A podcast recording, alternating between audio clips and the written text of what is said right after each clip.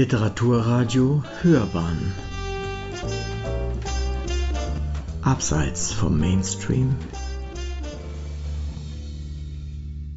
Literaturkritik.de in institutioneller, personeller und räumlicher Verbindung zur Universität Marburg entstand 1999 die Zeitschrift Literaturkritik.de. Sie ist ein monatlich erscheinendes Rezensionsforum für Literatur und für Kulturwissenschaften. Die Zeitschrift und das Literaturradio Bayern haben heute eine Zusammenarbeit beschlossen.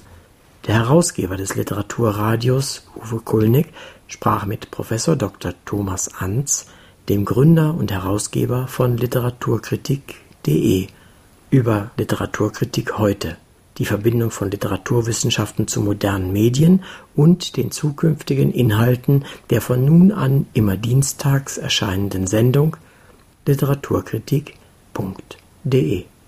Gerade heute erscheint die September-Ausgabe der Literaturzeitschrift Literaturkritik.de.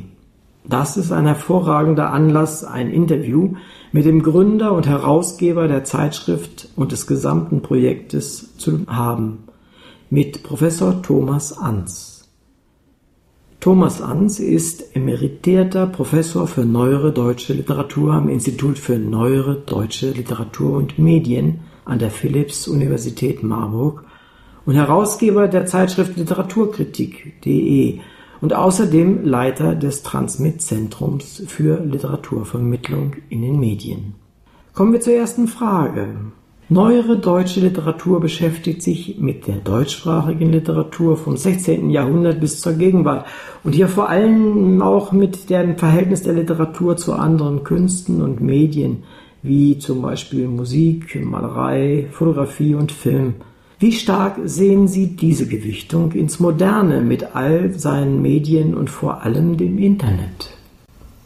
Ja, dazu kann man erst mal sagen, dass Literaturwissenschaft äh, eine lange Zeit eine sehr traditionsverhaftete äh, Wissenschaft war für diese Wissenschaft waren Autoren vor allen Dingen dann interessant, wenn sie nicht mehr lebten, hm, wenn sie schon tot waren. ja. Hm, das hat sich äh, etwas geändert in den vergangenen Jahrzehnten, in denen man sich auch zunehmend mit der Gegenwartsliteratur äh, beschäftigt hat, natürlich auch immer in Erinnerungen vorangegangene Jahrzehnte und Jahrhunderte, aber die Gegenwartsliteratur nimmt mittlerweile einen festen Platz in der Literaturwissenschaft ein und mit der Gegenwartsliteratur auch die gegenwärtige Entwicklung der Medien.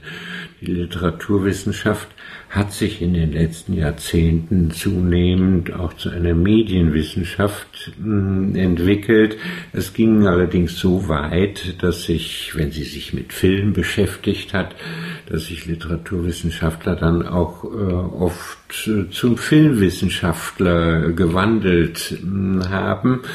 Hm, aber das Interesse an äh, den anderen Medien, nicht nur an dem Medium Buch, das ist das klassische Medium für Literaturwissenschaftler, das Interesse an den neuen Medien hat deutlich zugenommen. Und inzwischen gibt es eine fast eigene Disziplin, die Intermedialität untersucht, also das Zusammenspiel zwischen äh, den Medien, also die neuen Medien sind der Literaturwissenschaft, kann man sagen, mittlerweile sehr vertraut. Mhm, okay, das verstehe ich. Und ist auch gut so, denke ich mal, weil man kommt ohne sie nicht mehr aus, man kommt auch an ihnen nicht vorbei. Kommen wir zur Zeitschrift, die Sie gegründet haben. Anfang 99 wurde die Zeitschrift Literaturkritik als Rezensionsforum und damit verbunden die Buchhandlung Kulturwissenschaft.de gegründet. Ein Jahr später schon folgte der Verlag Literaturwissenschaft.de. War das eine logische Folge der Gründung des Studienschwerpunkts Literaturvermittlung in den Medien an der Uni Marburg oder vielleicht sogar ein Teil des Schwerpunkts selbst? Das ist eine längere Entwicklung. Ich habe äh, vorher an den Universitäten München und in Bamberg äh, unterrichtet und dort auch schon Zeitschriften gegründet, die es den Studierenden möglich machen sollten, früh publizistische Erfahrungen äh, zu erwerben. Und als ich dann Ende der 90er Jahre nach Marburg, an die Universität Marburg kam, da entwickelte, da fing das Internet an, populär zu werden und äh, da kam die Idee, eine Zeitschrift die vorrangig im Internet präsent ist, äh, zu gründen. Und daraus ist dann diese Zeitschrift literaturkritik.de entstanden. Es gibt sie auch in gedruckter Form, in wenigen Exemplaren allerdings. Hauptsächlich ist sie im Internet äh, präsent und Ganz ähnlich war es ähm, mit dem Verlag, der etwas später gegründet wurde, in dem diese Zeitschrift erscheint. Auch der trägt einen Namen mit de am Ende, also ein Domainnamen. Literaturwissenschaft.de heißt der Verlag. Und dieser Verlag agiert auch mit verschiedenen Medien. Es erscheinen gedruckte Bücher, aber es erscheinen auch ähm, seit etlicher Zeit äh, E-Books und äh, andere Formen, äh, auch DVDs und dergleichen. Mhm. Also ist es wirklich eine gute Anbindung. Ich kann mich gut erinnern ans Jahr 2000, äh, als tatsächlich das Internet quasi explodiert ist. Ja. Und äh, da war genau der richtige Zeitpunkt, glaube ich, um so eine Aktivität. Der richtige Zeitpunkt, da wurde, das ist die Zeit, in der äh, Google zum Beispiel ja, äh, groß wurde, mh, hm, Amazon ähm, auch. Ich erinnere mich noch an die äh, ersten Jahre, kam Amazon auf uns zu und fragte, können wir nicht eure Kritiken mhm. äh, publizieren. Das hat sich dann im Laufe der Zeit anders entwickelt. Äh, ja. Da werden sogenannte Laienkritiken veröffentlicht bei Amazon. Hm, äh, da sind die Artikel, die wir veröffentlichen, etwas zu lang und vielleicht mhm. auch ein bisschen zu akademisch. Das kann sein, aber äh, ich meine, nichtsdestotrotz könnten diese Kritiken durchaus etwas mehr Substanz äh, und etwas mehr Kenntnis von der Literatur vertragen bei Amazon. Das würde ihnen sicherlich gut tun. Aber äh, das immer zu machen, ist A, sicherlich nicht für jedes Buch geeignet und zweitens auch natürlich viel, viel zu viel, was Amazon mittlerweile anbietet. Die Zeitschrift, äh, die Buchhandlung und der Verlag sind Bestandteile des Transmit-Zentrums für Literaturvermittlung in den Medien. Ich sagte es schon. Welche wirtschaftliche Rolle spielt denn diese Gesellschaft für Literaturkritik.de heute noch, also 15 Jahre nach Start des Projektes? Ja, muss ich kurz ausholen. Nach dem Start des Projektes bin ich dann sehr bald äh, in diese Transmit GmbH mit eingestiegen. Das muss man kurz erläutern. Da haben hessische Universitäten die Idee gehabt, man sollte Hochschulangehörigen unternehmerische Aktivitäten ermöglichen. Hm. Angesprochen waren damals vor allen Dingen Mediziner, mhm. die ihre Patente für ähm, ja. Medikamente vermarkten und genau daher kenne ich es auch ja. und, und dergleichen. Und ähm, da sind wir mit äh, einem Rezensionsforum oder einem kulturjournalistischen Zeitschrift sind wir da Exoten etwas, aber interessante Exoten, man mhm. schätzt uns da. Und äh, auf jeden Fall ist es möglich geworden, eben als Hochschullehrer unternehmerisch tätig zu werden. Äh, das dient nicht dazu, bei uns äh, um große Gewinne zu machen, aber wir haben dadurch die Möglichkeit, Einblick in ökonomische Aktivitäten beim Publizieren äh, zu bekommen, die den Studenten zugutekommen soll. Die Studenten bekommen hier Einblicke, wie funktioniert es eigentlich, ein Buch zu kalkulieren oder wie kann eine Zeitschrift sich ökonomisch über Wasser halten. Da müssen Geschäftsmodelle entwickelt ähm, werden und äh, solche unternehmerischen Aktivitäten sind eben durch diese Transmit GmbH möglich. Diese Transmit GmbH nimmt uns das Rechnungsschreiben ab oder wenn ein Plagiatsvorwurf kommt, dann haben die eine Rechtsabteilung, ähm, äh, die uns dann hilft, uns mhm. rechtlich auseinanderzusetzen. Und das ist im Internet äh, durch Abmahnverfahren und so weiter, ist man ständig damit äh, konfrontiert. Da haben wir ganz üble ähm, Erfahrungen gesammelt. Das, das glaube ich. Da können wir vielleicht bei Gelegenheit mal eine extra Sendung machen. Ja, ja, wäre interessant. Ist bestimmt interessant, ja. Ne? Also äh, das äh, ist sozusagen der Background für Ökonom, diese Transmit äh, für ökonomische, rechtliche mhm. Dinge, bei denen man an der Hochschule relativ unerfahren ja. ist sonst. Also für die Studenten ist das quasi ein bisschen Learning by Doing und das kann an der Stelle nur wichtig und gut sein. Ja. Denn hinterher müssen sie ja draußen bestehen im, ja. normalen Aber auch für die, für mich selber war es ein äh, Learning by Doing und das die Erfahrungen, die ich dabei gesammelt habe, mh, im ökonomischen Dingen auch, die kann ich natürlich an die Studenten weitergeben. Mhm. Ich kann ihnen aus erster Hand berichten, wie manche Sachen funktionieren. Mhm, verstehe ich. Ist eine gute Sache, auf jeden Fall.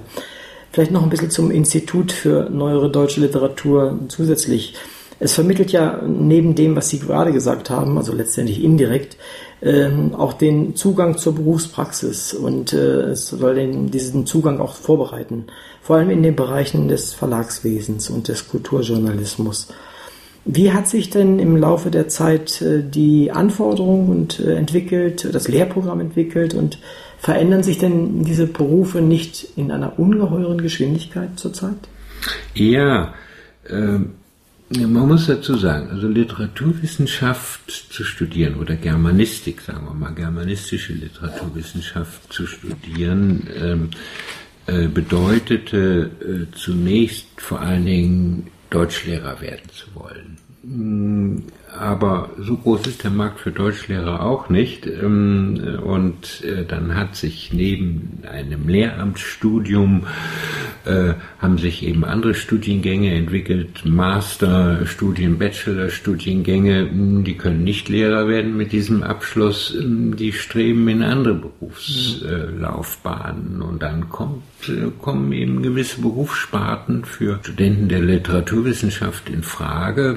Das ist der Kultur Kulturjournalismus, hm, das ist das Verlagswesen, das sind Medien generell, hm, das ist der gesamte Bereich der Öffentlichkeitsarbeit. Hm, die meisten meiner Absolventen gehen, die nicht Lehrer werden, kommen irgendwo im Bereich der Öffentlichkeitsarbeit äh, unter. Und für diese außerschulischen Berufsfelder, mm, also nochmal Journalismus, Verlagswesen, Medien allgemein, dafür bieten wir praxisorientierte mm, Lehrveranstaltungen und dafür haben wir auch diese Zeitschrift und diesen Verlag eingerichtet. Was nicht heißt, dass diese Zeitschrift von Studenten gemacht wird. Es ist keine Studentenzeitschrift mhm. oder Studierendenzeitschrift, müsste man heute korrekter sagen. Mm, es ist keine Zeitschrift, die von Studierenden gemacht wird. Studierende haben, können da auch ihre ersten Veröffentlichungserfahrungen gewinnen, aber es ist eine äh, Zeitschrift mit äh, professionellen äh, Autoren, die Publikationserfahrung haben zum größten Teil. Und eine Hauptidee, die hinter dieser Zeitschrift steckt, ist, dass äh, könnte man auf den Slogan bringen, bringen Science Goes Public, es geht darum, das, was an der Universität in der Wissenschaft passiert, einem breiteren Publikum zu vermitteln. Das ist die Hauptidee. Mhm. Mhm. Und damit sind wir ja mit dem Radio dann an einem Baustein, der genau richtig ist. ja. Das war eine wunderbare Vorlage. Vielen Dank. Ich habe mal natürlich auch äh, ein bisschen rumgeschmökert auf, auf Ihrer Zeitschriftenseite Und ähm, da bin ich natürlich auch mal auf die Leserbriefe gekommen. Und wenn man sich diese Leserbriefe ansieht, dann findet man das, was man im Internet eigentlich sehr häufig findet. Es geht ziemlich zur Sache manchmal. Ähm, vielleicht ist das jetzt eine oft gestellte Frage schon an Sie, aber wie geht Literaturkritik, vielleicht auch literaturkritik.de, mit Kritik um?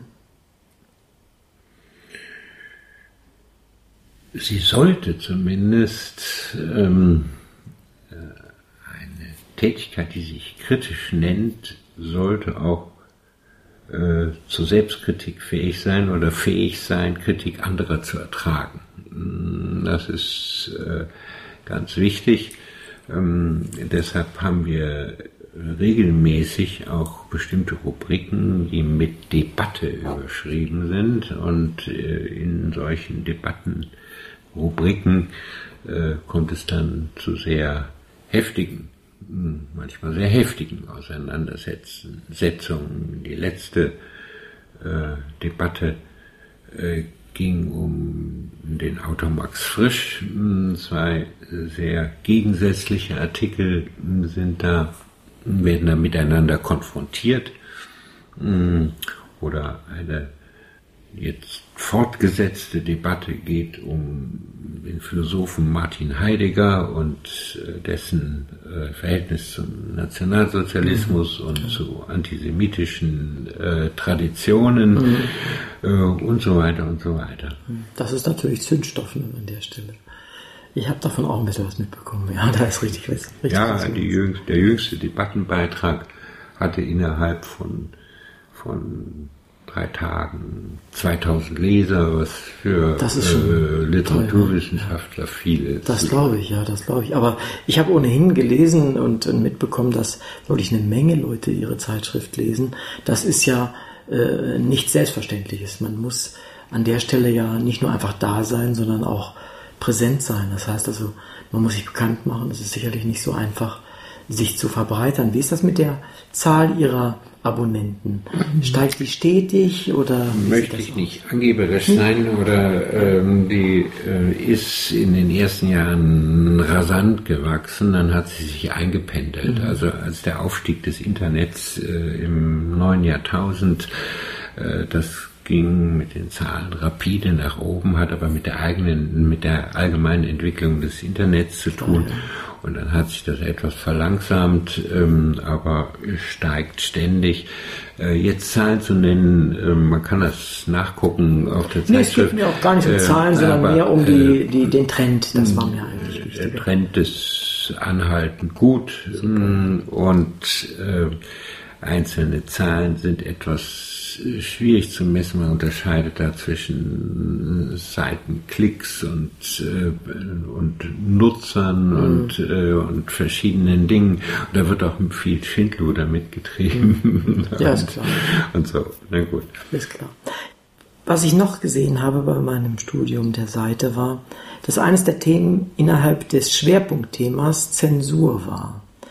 Ist das denn eigentlich wirklich heute, vor allem in der Bundesrepublik oder in Europa, überhaupt noch ein aktuelles Thema für Literatur?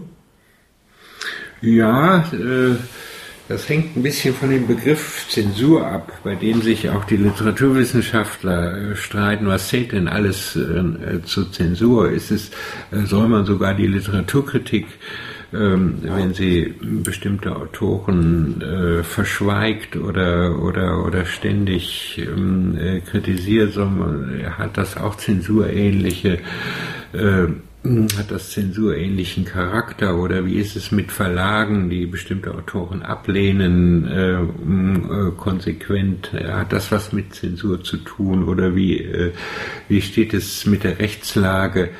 Äh, wenn ein Autor ähm, irgendwelche intimen Geheimnisse seiner Geliebten verrät und äh, da Persönlichkeitsrechte äh, in, in äh, Anspruch genommen werden von irgendwelchen äh, Klägern, ist das äh, Zensur? Hm, also das müsste man erst genauer definieren, um zu sagen, gibt es äh, in der Bundesrepublik noch so etwas wie eine Zensur? Mhm. Ich, ich habe immer den Eindruck, dass die Zensur heute anders aussieht. Sie haben es kurz angedeutet. Es ist mehr eine wirtschaftliche Zensur. Ja. Und die mhm.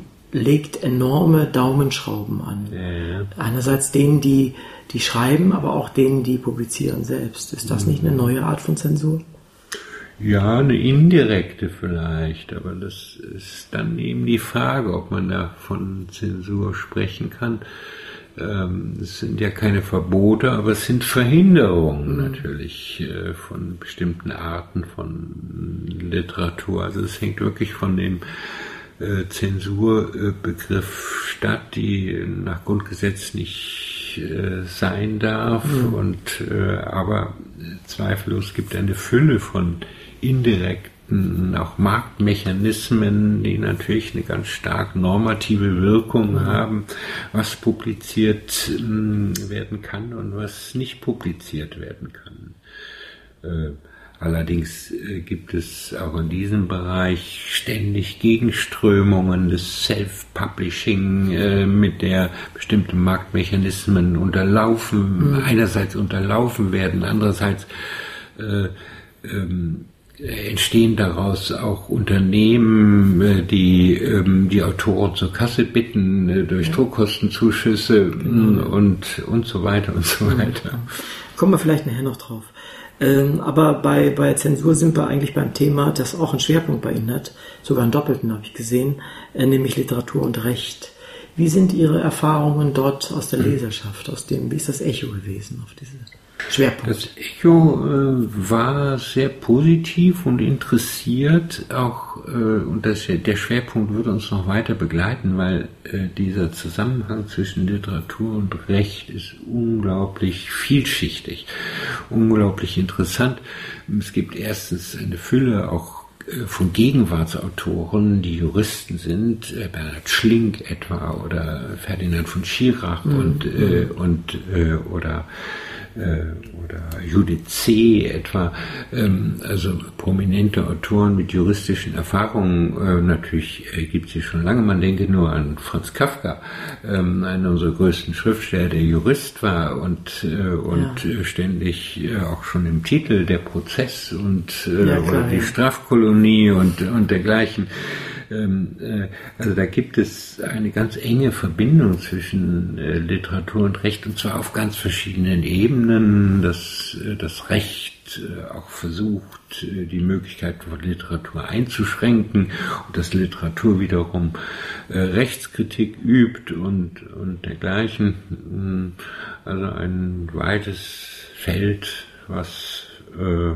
seit einigen Jahren in der Wissenschaft auch äh, relativ gründlich erforscht wird, aber längst noch nicht ausgeforscht mhm. ist und äh, zudem auch außerhalb der Forschung mh, hm, viele interessante Perspektiven zu diskutieren wären.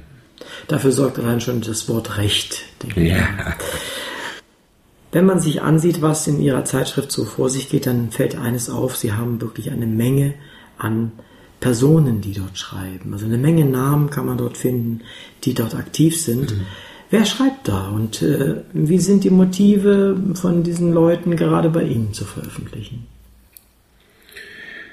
Ein Motiv bei uns zu veröffentlichen ist die ähm, vor allen Dingen, wenn die Autoren aus dem wissenschaftlichen Milieu kommen, ist, dass sie anders als in wissenschaftlichen Fachzeitschriften oder in wissenschaftlichen Verlagen hier eine sehr viel breitere Öffentlichkeit äh, finden, hm. der sie natürlich auch ihren Schreibstil etwas anpassen müssen oder sollten. Es gelingt nicht immer, aber wir äh, tun da unser Bestes auch als äh, Redaktion. Hm, also es ist die Attraktivität, eine andere Öffentlichkeit zu erreichen als äh, im engen Bereich von wissenschaftlichen Publikationsorganen. Äh, das ist ein Hauptmotiv. Die Autoren kriegen bei, bekommen bei uns kein Honorar. Das sind Wissenschaftler aber gewöhnt. Ja, das ist wahr, ja. Und ist äh, heikler wird es bei Autoren, die äh, nicht ähm, hauptberuflich äh, ökonomisch abgesichert sind, sondern vom Schreiben leben. Da gibt es relativ wenige mhm. und äh, da äh, kommt es vor, dass jemand bei uns gerne publiziert, weil er vielleicht ein Artikel, der an abgelegenerer Stelle äh, veröffentlicht wurde, nochmal mhm, einem anderen Publikum zugänglich? äh, machen möchte und dann ist jede Publikation ist natürlich so etwas auch wie ein kulturelles Kapital. Äh, wenn man im Netz gefunden wird zu bestimmten Themen, dann wird man auch eher zu Vorträgen eingeladen und äh, und oder hat größere Chancen beim professionellen Verlag zu publizieren und so weiter. Mhm, verstehe. Das sind ja auch durchaus vernünftige Gründe, warum man sowas macht, wenn man schon nicht äh, davon leben kann. Aber das können wirklich, glaube ich, wenige vom Schreiben leben. Das ist ein Drehen wir es um, drehen wir die Frage nochmal um. Was muss derjenige, der, Sie haben es ein bisschen schon beantwortet, äh, was muss derjenige mitbringen, der bei Ihnen schreiben möchte? Wir unterrichten zwar, äh, aber äh, wir haben nicht die Kapazität, unseren Mitarbeitern das Schreiben beizubringen. Das also wir ich, ja. wollen von unseren Mitarbeitern, äh, äh, dass sie Publikationserfahrung haben. Wir sind ein, in der Redaktion, das ist ein sehr kleiner Mitarbeiterstab, aber da geht es uns nicht anders als Zeitungsredaktionen auch. Mitarbeiter, bei denen man viel verbessern muss, redigieren ja, muss, ja. Äh, kommen für uns langfristig nicht in Frage, weil wir einfach nicht die Kapazität haben, die Texte mhm, zu verbessern. Ne? Also es muss, es sind, müssen Leute sein, die äh, schreiberfahren sind und auch selbstkritisch äh, ihre Texte korrigieren und äh, mit denen man dann nicht mehr viel äh, Arbeit hat. Die meisten kommen aus dem äh, aus dem etablierteren Universitätsbereich sind wissenschaftliche Mitarbeiter an Universitäten oder Professoren und äh, dann kommt aber auch ein Nachwuchs aus der Studentenschaft dazu, die manchmal ihre ersten Rezensionen da veröffentlichen. Oft sind die als solche auch gekennzeichnet. Der neuen Ausgabe jetzt erscheint auch eine Übung aus, von, aus der Universität Mainz zum Rezensionen Diese studentischen Artikel, die von den Professoren durchgesehen mhm. worden sind, werden auch veröffentlicht, aber sind gesondert gekennzeichnet. Verstehe ich, ja. Hm. Ja, und, aber es gibt auch freie Journalisten, die ab und zu uns etwas anbieten. Äh, dabei fällt mir sowas ein wie die Frage, gibt es eigentlich eine Rezension bei Ihnen über irgendwie Harry Potter? Ja, wir haben gerade ähm, eine Rezension nicht, aber wir haben gerade einen langen Artikel zu, äh, zu äh, der Autorin von Harry Potter, die ihren runden Geburtstag äh, gefeiert hat.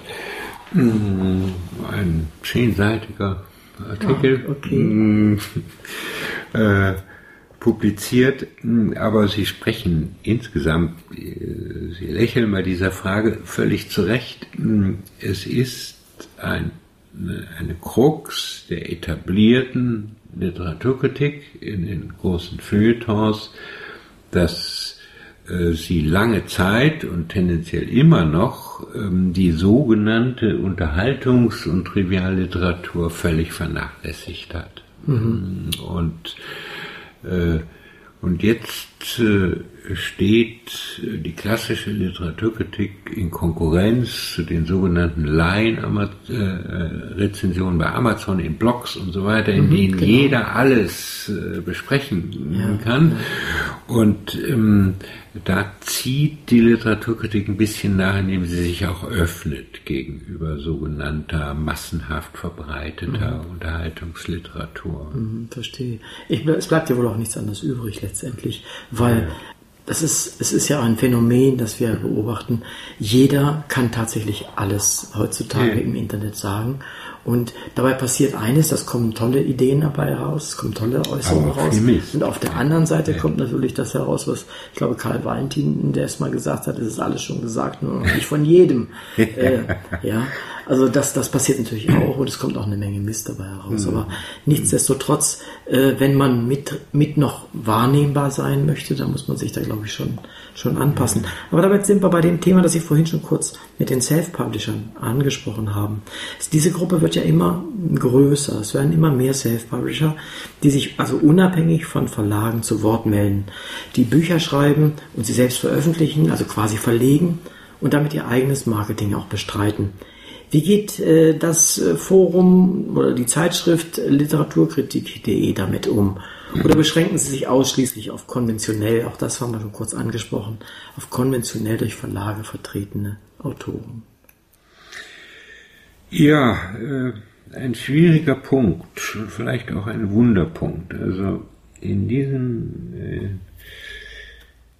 was das betrifft, was Sie ansprechen, äh, sind wir tatsächlich weiterhin, wie die Zeitungsfeuilletons auch, auf das, was in relativ angesehenen Verlagen veröffentlicht wird, sind wir weiterhin konzentriert. Mhm. So ähm, vor dem Hintergrund, dass wir, dass man davon ausgeht, dass hier die die hier veröffentlichten Bücher eine Qualitätskontrolle hm, durchlaufen hm, haben und, äh, und damit äh, Bücher zur Verfügung stellen, von denen wir meinen, sie sind rezensionswürdig. Ja? Hm, aber das ist natürlich eine etwas traditionelle Sicht und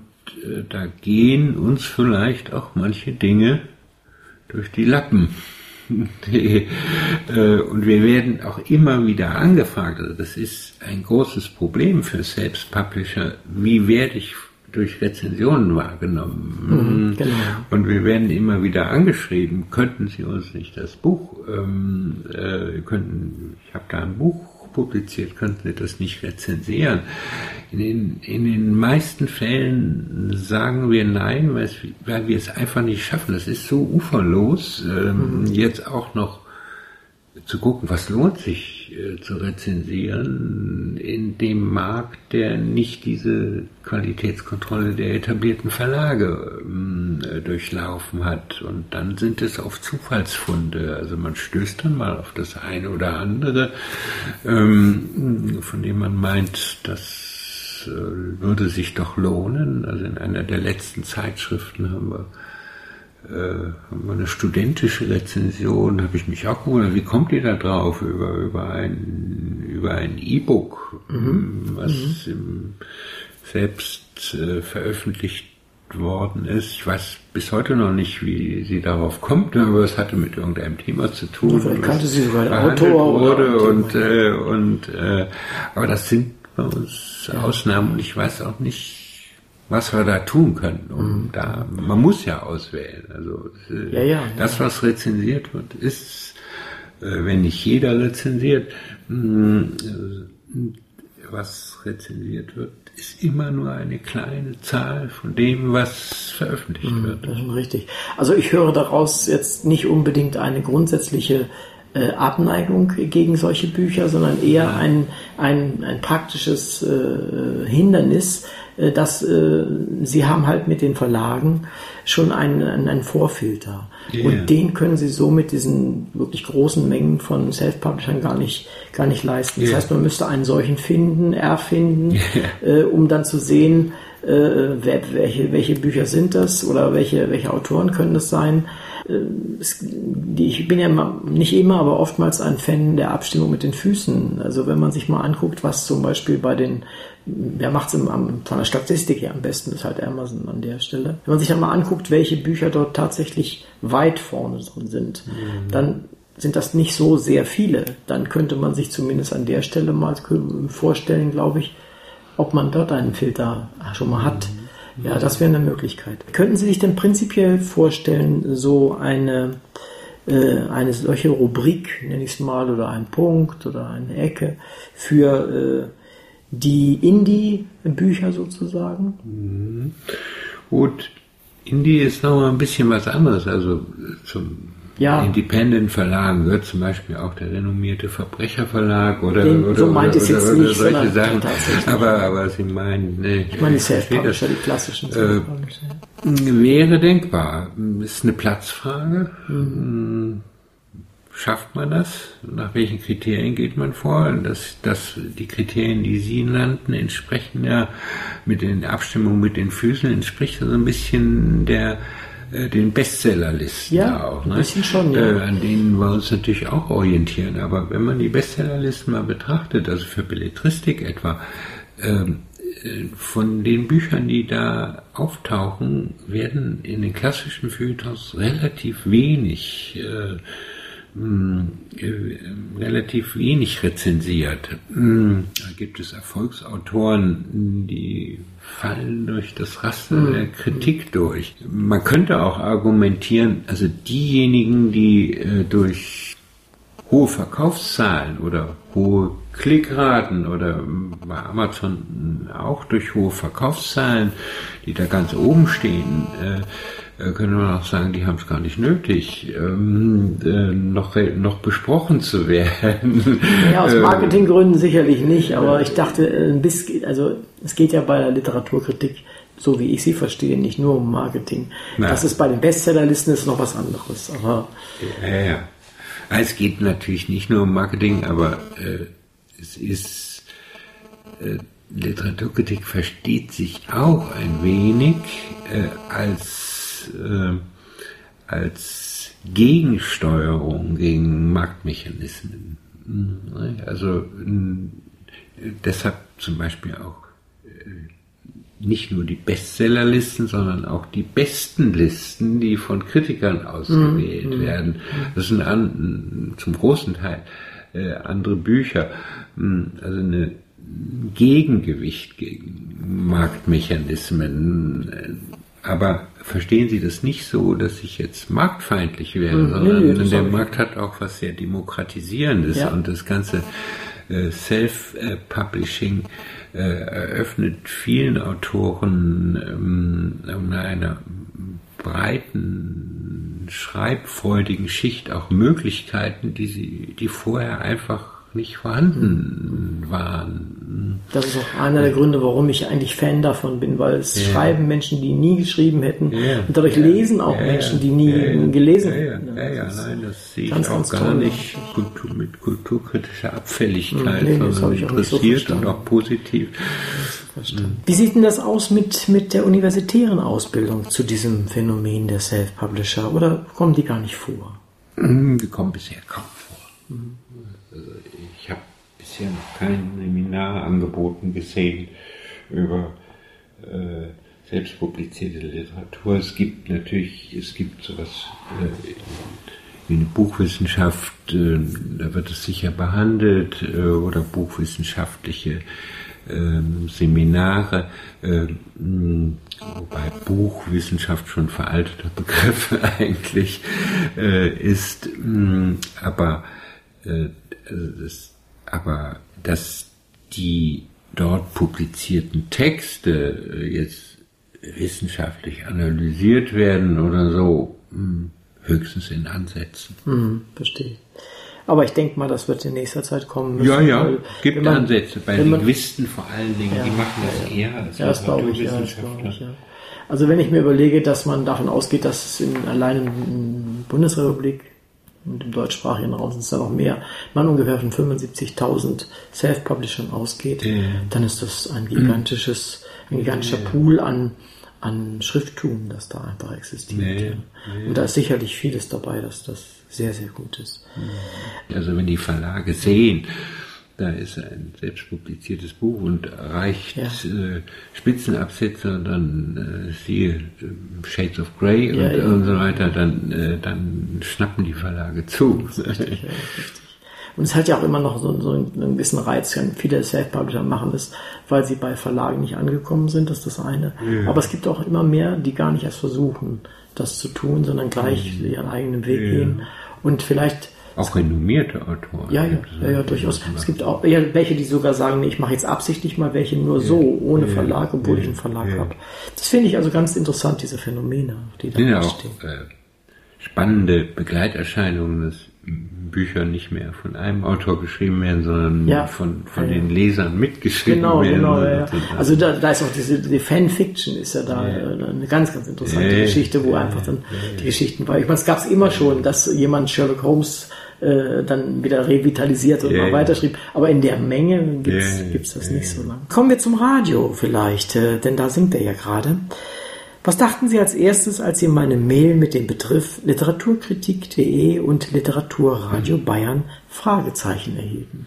Wir haben gemerkt, ich habe ziemlich schnell reagiert und Ja. gleich positiv und äh, habe das als äh, eine sehr willkommene Möglichkeit zur Erweiterung äh, unseres doch sehr auf die Schriftlichkeit fixierten Mediums literaturkritik.de begriffen. Das ist also, und über die schnelle Antwort war ich wirklich äh, sehr, sehr A, überrascht und B, erfreut, muss ich ganz ehrlich sagen. Und ich freue mich, dass wir jetzt auch hier sitzen und äh, eine gemeinsame äh, Aktion oder eine Kooperation planen vorbereiten. Wir haben im Vorgespräch schon ein bisschen darüber gesprochen. Welche Teile Ihres Angebots an den Leser halten Sie denn für besonders geeignet, um hier im Podcast Radio äh, zu erscheinen? Ja, das könnten äh, Rezensionen sein zu Büchern, von denen man annimmt, dass sie ein großes allgemeines Interesse ähm, haben oder kontrovers in den Medien diskutiert worden sind. Dann käme eine weitere Stimme mh, äh, dazu.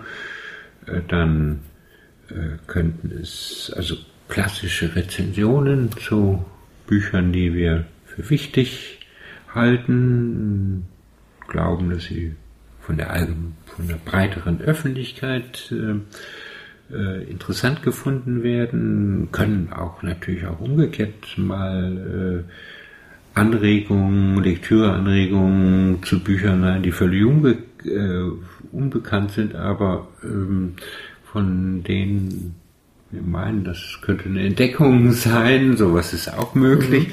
Mm, äh, Das ist die eine Möglichkeit, die andere Möglichkeit ist, dass äh, wir, so wie das klassische Feuilleton auch, eben Hörbeiträge liefern zu kontroversen, kontrovers diskutierten Themen im Kultur- und Literaturbereich oder äh, aus Anlässen des Gedenkens.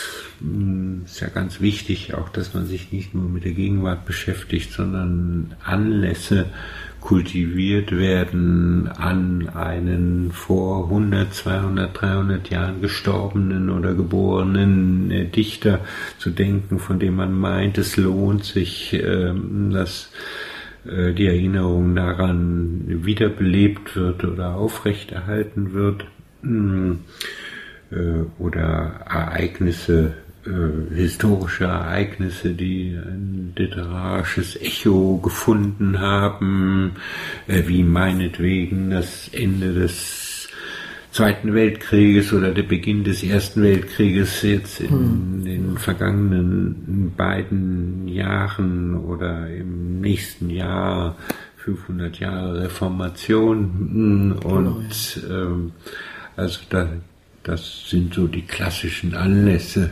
mm, für Feuilleton-Artikel, zu denen wir vielleicht auch was beitragen können.